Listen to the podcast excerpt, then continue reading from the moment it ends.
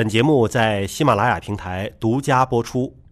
那么今天呢，我们是在国家基因库，这里是三楼，我们背后是一个巨大的一个测序的实验室。我是今晚的主持人向飞，为大家介绍一下今天来到我们国家基因库的两位嘉宾老师，一位是来自于广州的老师啊，广医三院的陈敏教授，陈教授你好。大家晚上好。那么另外一位呢是来自于华大基因的赵立健老师，赵老师你好。啊，各位观众大家好。那说到武汉，我们就可能又想到了新型冠状病毒了。那么关于像在妇产科这一块，如果妈妈被诊断出了是新型冠状病毒，很多人关注了。那么她怀孕期间感染上的，确诊了，宝宝生下来会不会被传染？因为之前是有一例案例啊，就是说在武汉有一个出生三十个小时的新生儿确诊了是患儿，那它是母婴传播吗？什么疾病可以通过生孩子这种母婴传递呢？这是一个很好的问题，但是目前来说，根据国际的学术组织和我们中华医学会的妇产科分会和围产医学分会。新生儿峰会的呃专家委员会的意见，目前来说，虽然说有两例新生儿感染的报道，但是你也不能够排除是出生以后才感染的。嗯，所以全球的母胎医学专家、围产医学专家、临床流行病学专家、新生儿学专家、病毒学专家，目前都认为。没有直接的证据证明，在新型冠状病毒方面存在母婴垂直传播的直接的证据。对，有待进一步的更多的数据的分析，嗯，才能够提供。两篇文章我简单的说一下哈，一篇文章呢是说到了研究了十例的一个案例。那么还有一篇文章呢，是研究了九例的案例，都是通过羊水的检测、脐带血、新生儿的咽拭子的一个检测，都没有发现这个新型冠状病毒。是的。那其实说明就是说，胎盘是一个很好的一个很安全的一个屏障。嗯，是的。因为我们知道胎盘甚至可以阻隔 HIV 病毒，是吗？嗯，应该是。嗯。但是，嗯，有人问我，以前发生在。巴西、南美的塞卡病毒的感染，嗯，导致了这个新生儿的小头畸形，那是全球知道的一个公共卫生的事件。嗯，那么这个冠状病毒会不会像塞卡病毒一样的会导致儿童的一些异常呢？嗯，目前来说，只能说到今时今日为止，WHO 和中国的 CDC 和各个学术组织。目前的专家们没有一个确切的定论，我们暂时说没有直接的证据证明是有这方面的直接的联系。因为我们的认知也是一个过程，反正今时今日到今天为止，我们的认知没有任何的证据，啊，没有任何的。所以大家要首先相信来自。国内外的所有的学术团体的统一的认识，这方面似乎没有特别大的争论。嗯，大家好像都保持了高度的一致。那么，就像我们过去的这个基因测序一样的，刚刚开始头几年好艰难，因为成本很高，失败率蛮高，到后面就走得非常的顺利。嗯，所以这个稍微等多一点时间，让我们看一看这些宝宝生下来以后。他的发育怎么样？再做出答案。那么下面呢是回答问题的时间。我们看很多网友留言，有人问陈主任，这是一个非常实际的临床问题啊。他说呢，他在孕期做了无创产前基因检测，结果是低风险，但是超声检查发现胎儿左心室有两个强光斑。同时，胎儿肾盂分离四毫米，mm 是毫米吧，对吧？然后，请问需要做羊水穿刺吗？孕妈的年龄是三十三岁，提供的信息很丰富，您您给判断判断，这种后期要怎么做？嗯，这个肯定是我们平时的一个真实的病人。嗯，在没有无创 DNA 的年代，这事情很纠结。嗯，因为为什么说这个超声波有帮助呢？因为唐氏综合症的宝宝。在八九十年代的时候做超声波的时候，发现了一些叫做超声的软指标，嗯，包括这个鼻子的扁平、没有鼻骨啊，或者颈后的皮肤皱褶的增厚啦，这些是比较有预测价值的软指标。嗯，还有一些预测价值不是很强，但是曾经被专家们认为跟唐氏综合征有一些关系的软指标，那就包括了这个心脏的强回声点和剩余的扩张。软指标有好多，但是这么多年来，我们逐渐的把那些不重要的软指标给淘汰了。嗯，但是很多时候，由于我们的宣传教育做的不够，那么好多好多的孕妇，他们一看超声波报告上面写着很多的软指标，他就很担心，害怕，对，很怕这个宝宝有什么额外的问题。嗯像心脏的强回声光点，以前来说，它跟唐氏综合征有一点点微弱的关系，肾盂扩张跟唐氏综合征有一点点微弱的关系。好了，在九十年代就是抽氧水，嗯，因为医生也怕生下一个糖宝宝。是。现在好过好多了，嗯。因为有无创，它有比较好的一个支持力度，因为它的检出率大概百分之九十九，那么就可以解决这个软指标的问题。嗯。实际上，因为有了无创 DNA，基本上就把这些软指标的价值最弱化，嗯，只剩下那些特别有价值的软指标，就是面部的那几个软指标，所以刚才他提到的两个都属于软指标，很弱的软很。弱的软指标。嗯，那可以说劝他放心了吗？如果这个无创 DNA 是放心的话，我觉得就可以放心。嗯，所以整体上放心，但是后续的产检还是要跟进还。要做对吧？后续的产检还是要做的。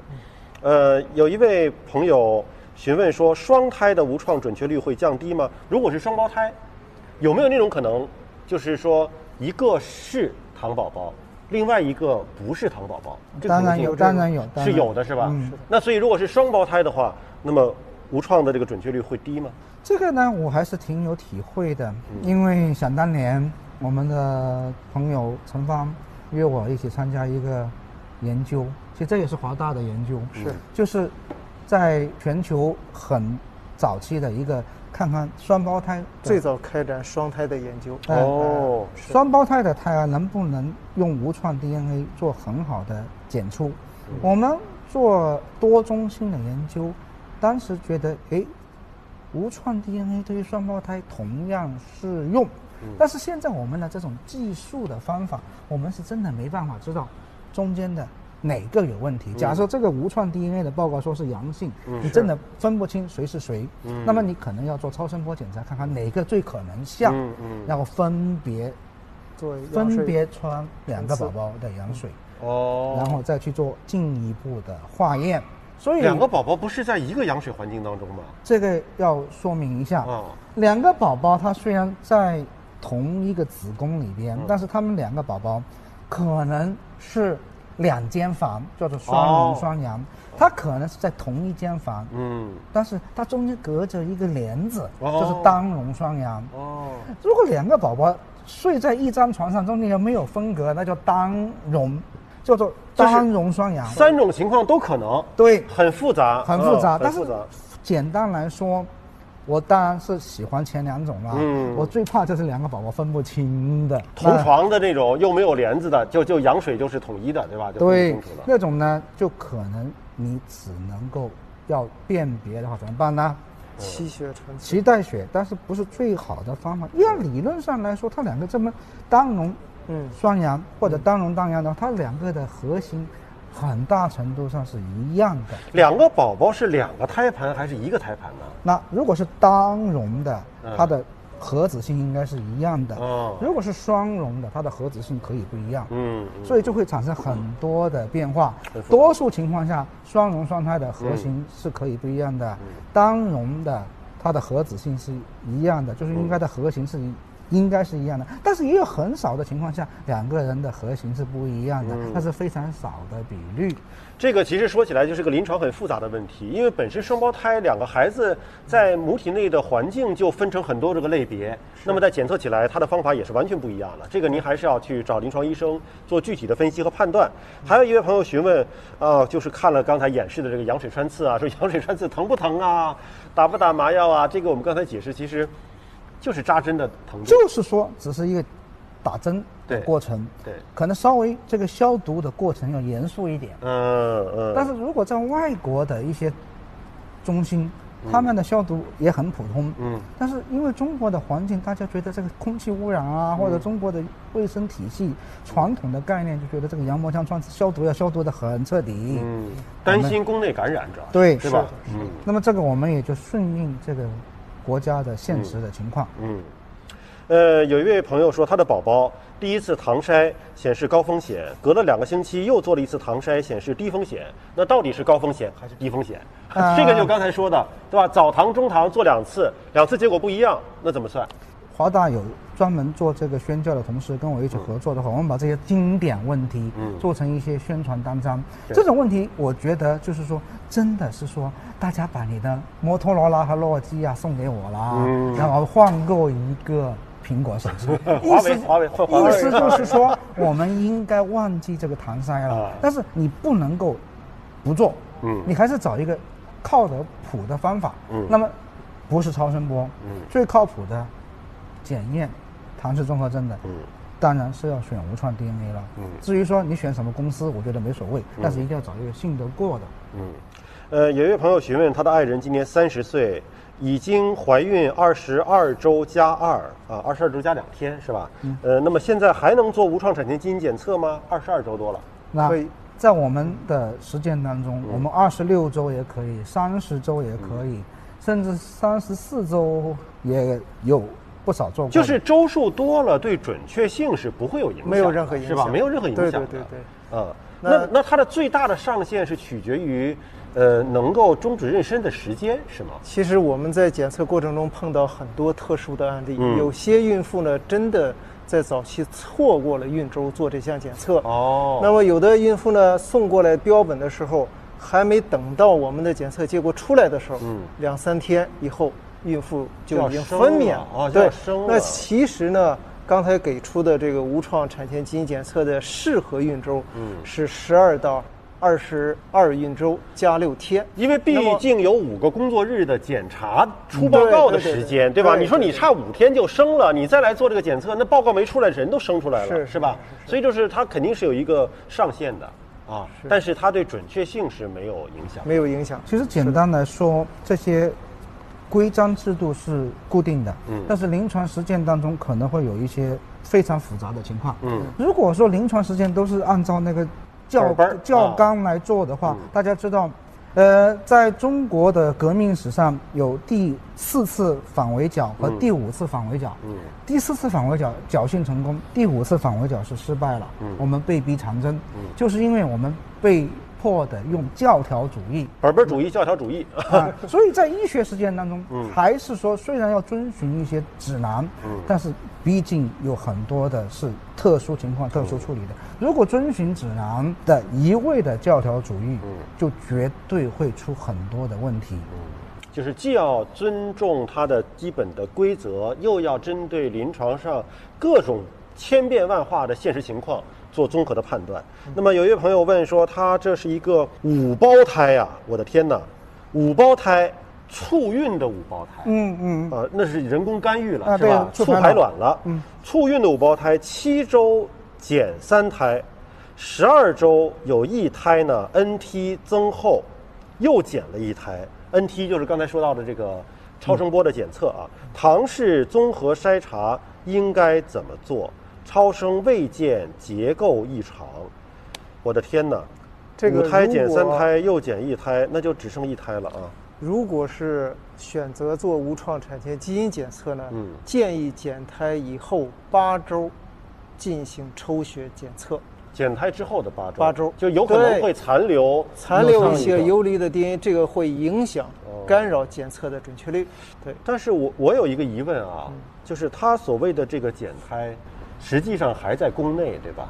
它那些三个和第四个，它的胎盘嗯。还会有一些少量的细胞嗯，的脱落或者是 DNA 的影响。对，那么，其实我们也正在有一个小的研究，也是跟高雅的团队一起在分析的，就是说减胎后好多周以后，那个血里边的那个 DNA 跟普通的单胞胎和双胞胎的不一样了，嗯，嗯。这样就会干扰那个生物信息的分析。嗯所以过去说是八周，但是现在你如果是非常较真的话，都有一定的难度。嗯所以为什么当时制定这个指南的时候说，对于这些减胎以后的要特别特别的小心。这个建议他找这些双胎诊疗非常有经验的中心，嗯去咨询一下，嗯不是那么随随便便的。我捡过八胞胎的，但是八胞胎对啊，，但是呃当然也是深圳的了。哦，但是很多时候减胎是很讲技巧的，嗯而且是要很好的选择的。嗯，但是他们目的是什么呀？为什么一下促排卵促七八呃，这是不小心就出来以后控失去控制了，就等于哦你的汽车加速了以后，有时候油门降不下来了。哎呀，刹车坏了，是吧？对，所以有些时候很复杂的，就生殖和助孕技术和产前诊断之间的这个协调。嗯所以情况很复杂，真的是您得找靠谱的医生给您再看一看啊。还有朋友询问了，说是陈老师，依您看，沿海发达地区可能会淘汰唐筛的这种血清学的检查吗？我觉得我这辈子都在跟淘汰唐氏综合征的血清学筛查做努力喽。呃，就您还在努力当中是吧？还有人询问啊，说我们这儿做无创啊要一千多块钱，我能够去深圳做检测吗？深圳免费，但好像深圳是针对户籍人口的吧？外来的怎么办？深圳的是对常住人口，常住人口并且缴纳了生育保险的这部分孕妇。哦所以你如果是深圳的常住人口是可以的，是的旅游的不行是吧？不行是的 旅游这个世界没有免费的午餐。对，对你没有交社保医保，这不行啊。还有一位朋友询问说，中国有两千万人是 GJB 二携带者，这是什么耳聋吗？嗯啊，对说那耳聋的致病基因是否可以通过外周血妈妈的外周血来检查？我知道从研究的目前的华大的研究来说，是已经做过这方面的研究。嗯但是如果把它推出市场的时候，就是说如果你专门做这个基因的测序，怎么去在市场上定位，嗯这是一个麻烦的问题。现在我们推出来的这个单基因病的是一个 package，、嗯如果专门针对这个基因去做的话，性价比的估量是一个很大的问题。因为我知道现在的很多耳聋是对新生儿的筛查采足跟血，对吧？是的孩子生来之后，那你说生之前做这个筛查，我觉得啊，可能会有一些伦理的问题。因为现在在医学上，关于终止妊娠可能是有一些特别的规定吧，就是一些什么样级别的重大疾病可以终止妊娠。那么对于一些没有达到终止妊娠标准的疾病，是否需要在呃宝宝在体内的时候做这样的筛查？因为筛查之后是不是会影响到妈妈的一个决定？如果说伦理委员会很关注这个问题的话，就变得很复杂。嗯但是在我们目前来说，降低出生缺陷是最大的声音。嗯所以，如果他关注的问题是我这个宝宝没有这个单基因遗传病的话，那你可能天平就要往那边倾斜。嗯呃，如果说关注伦理的话，天平就要往那边倾斜。嗯这个世界上暂时没有一个绝对的方法。所以最好的方式还是在怀孕之前先做一个安孕可的检查，对吧？怀之前你发现，哎，爸爸妈妈都没有这些可以查出的单基因疾病，那就可以放心就放心生了吧。对但是万一爸爸或者妈妈查出了携带了，可能爸爸妈妈不是患者啊，但是他携带了这样的单基因疾病，怎么办呢？难道不结婚了吗？他可以结婚，结婚以后要做产前诊断。产前诊断。但是如果我估计这位太太问的问题是，我不做有创性的，嗯我可以做无创性的产前诊断。嗯请注意，我们对于染色体异常，我们的定义叫做筛查。嗯对单基因疾病叫做无创性产前诊断，哦因为它是可以定位准确的定位这个基因。单基因疾病就可以做成诊断了。可以做嗯，但是问题在于，于我们各家公司检测公司。现在推出这个单基因疾病的时候，嗯都要想一想，就是嗯是做某一个位点，还是一大堆对，这个问题，这也是精准度的问题。呃，钱的问题。对，也是钱的问题。呃，因为明天就是三二幺唐氏综合征日了，在这样的日子当中，我们做关于糖宝宝的科普。那么在节目最后，请两位老师也对啊所有想要生出健康宝宝的父母说一点自己的心里话。我的心里话是，首先我是祝愿各位好运，第二，我希望我能够在我的有生之年，继续帮助大家为大家提供很好的这些信息的咨询。我真的希望有人更多的帮助我来帮助你们，谢谢大家。好，赵立坚老师，好，华大基因呢会加大我们的研发力度，会在以后的时间会推出更多新型的检测技术。那么核心的目的都是希望能够把我们唐氏综合征在内的出生缺陷降到最低，能让基因科技造福全人类，这是我们最想做的事情。不管是产前的筛查还是产前的诊断，都是希望能够帮助天下的父母生出健康的宝宝。但是如果真的有糖宝宝来到了这个世界上，我们还是需要投入更多的爱和关心。这些糖宝宝们一样可以和我们共同分享美丽的人生。我们也希望呢，全社会能够对糖宝宝更多的一些包容的目光。刚才也说到了，如果他能够跟健康的孩子们一起在小学当中上学，他们受到这样的一个教育环境的支撑，对他们自身的康复和提升都是有巨大的帮助的。也希望孩子们、家长们能够用爱的目光去宽容的看待他们，他们一定在心中可以点亮那个爱的火花。今天到这里就全部结束了，感谢所有网友朋友们的支持，我们下次直接再会啦！谢谢两位老师。